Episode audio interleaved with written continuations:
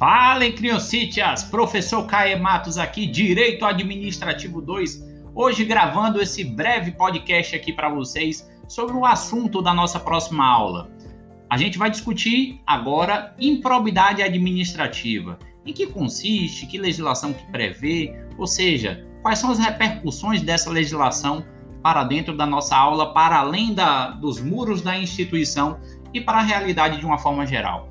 Na verdade, a Lei de Improbidade Administrativa, a Lei 8429, ela trouxe diversas mudanças para o cenário público, digamos, a realidade dos servidores públicos de uma forma geral. A administração pública e seus agentes precisou passar a cumprir, já devia cumprir antes, mas passou a dever cumprir diversas obrigações, principalmente aquelas descritas no artigo 9, 10, 10A e 11 da lei que eu acabei de mencionar, que é a 8429. E quais são essas obrigações? Por exemplo, o, o artigo 9 ele fala do enriquecimento ilícito, que o cidadão não pode enriquecer-se ilicitamente às custas do interesse público, do patrimônio público, da moralidade, etc. Além disso, tem o artigo é, 10, que fala sobre o dano ao erário, que é exatamente a possibilidade de você prejudicar o patrimônio de uma forma geral através de um mau uso de suas atribuições públicas.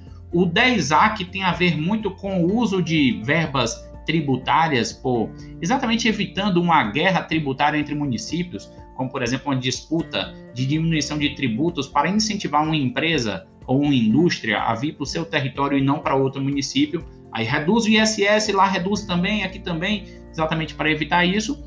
E o artigo 11 fala exatamente do descumprimento de princípios da administração. Se trata de um assunto que a gente já viu lá em ADM 1, eu acredito que vocês também, e que dizem respeito tanto aos princípios descritos e explícitos no caput do artigo 37 da Constituição Federal, que é princípio da legalidade, impessoalidade, moralidade, publicidade e eficiência, o LIMP que todo mundo fala, quanto também, apesar de algumas pessoas esquecerem, todos os parágrafos incisos do artigo 37, porque o caput ele fala assim: a administração direta e indireta de todos os poderes deverão cumprir os princípios da legalidade, impessoalidade, moralidade, publicidade e eficiência, além dos seguintes. Ou seja, o conteúdo inteiro do artigo 37 é principiológico.